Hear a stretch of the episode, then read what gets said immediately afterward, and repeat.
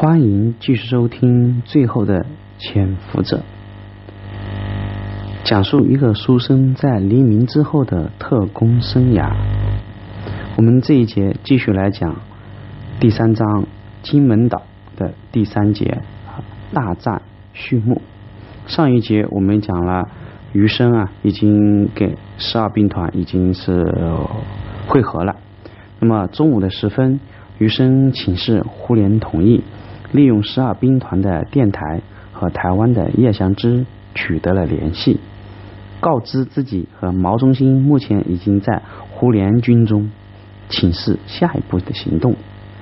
叶祥之对余生取得成功的突围是非常高兴的，这也就直接证明了余生是可靠的。他在电报中告诉余生，海珠桥爆炸非常成功。他已经为技术总队以及他和毛中心请功。另外，叶祥之已经通过国防部的任命，余生暂时担任十二兵团上校参谋的虚职。这样的职务更能淡化他保密局的身份，以免胡琏不高兴，让他暂时随着十二兵团行动，日后回到台湾再归队。下午。十二兵团司令部来了一名个贵客，罗卓英，他是陈诚的左膀右臂，土木系早期扛鼎人物。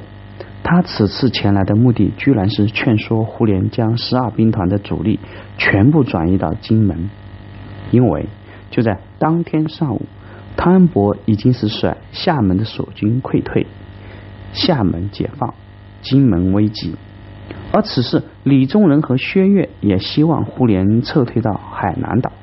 陈诚不放心，派罗卓英来督促胡琏。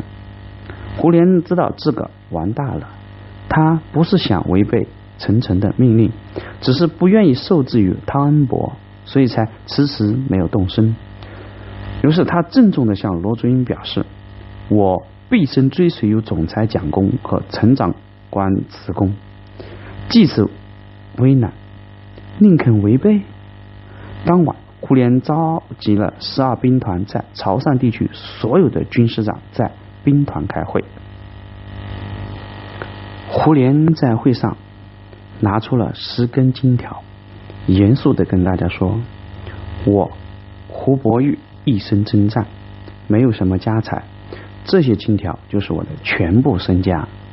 今天。”我把这些身外之物送给你们，你们不要以为我这是对前途没有信心的反应，恰恰相反，我胡琏决定在党国危难之际勇闯龙潭，挽狂澜于既倒，扶大厦于将倾，这些东西没有用了。说着，胡琏将十根金条分给了在座的军师长。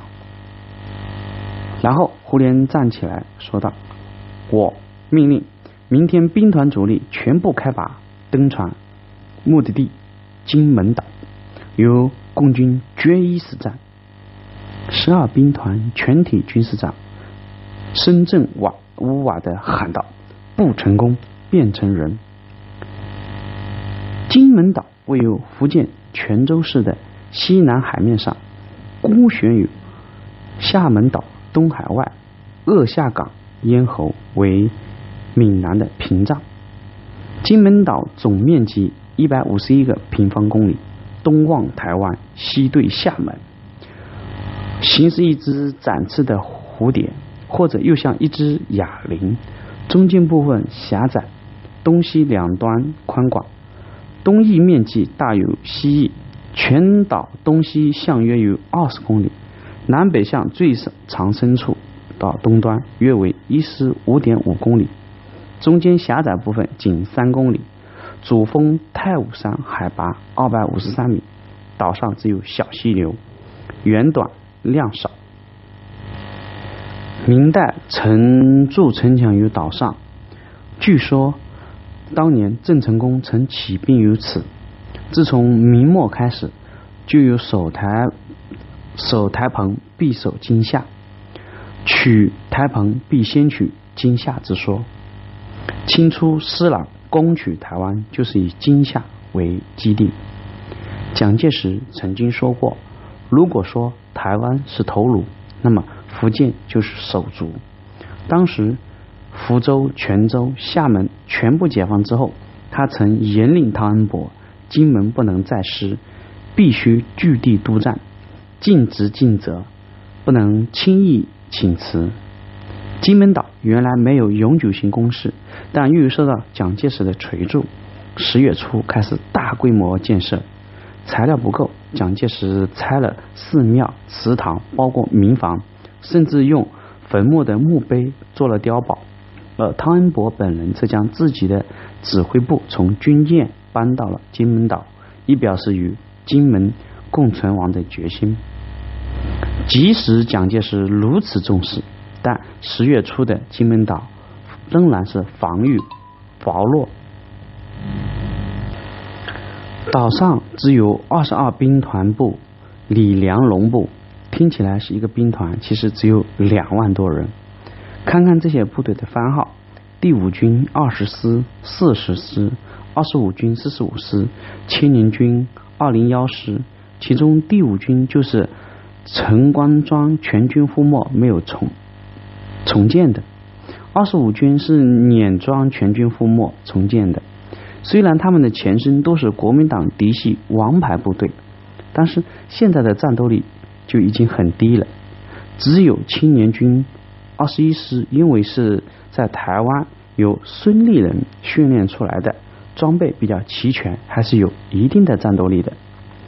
蒋介石不是不想派兵死守金门，只是力不从心。彼时国民党在国内还有战斗力的部队，一大部分在西南地区。还有一小部分遁逃到中越、中缅边境，再有就是海南岛上薛岳还有十万之众，舟山群岛还有十二万部队，但是基本上都有守备任务，不敢轻动。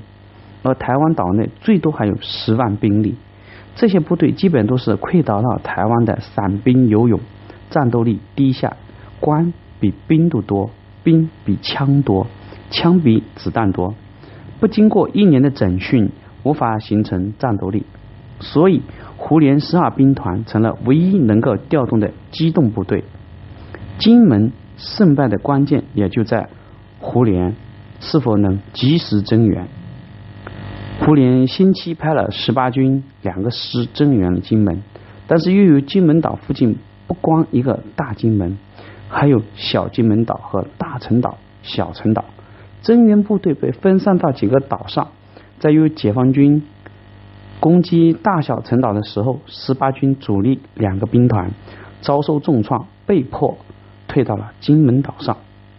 而厦门逃出来的国民党部队也到了金门岛，所以金门岛一共驻扎了近三万部队，其间接指挥官是二十二兵团司令李良荣。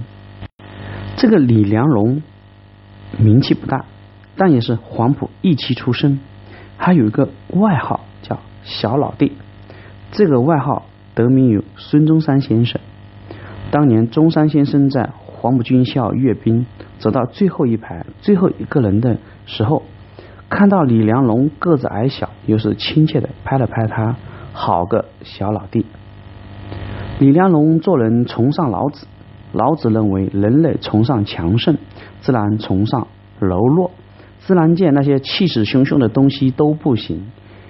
飘风不终朝，骤雨不终日。最厉害的反而是柔弱的、低姿态的。大海姿态最低，所以能够海纳百川。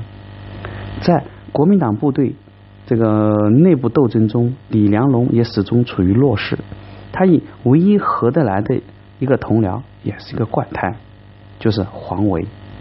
在黄维出任十二兵团司令的时候，李良龙曾经希望带自己的部队加入协助黄维，结果被蒋介石乱点鸳鸯谱，派到了福建，把八十五军塞给了黄维。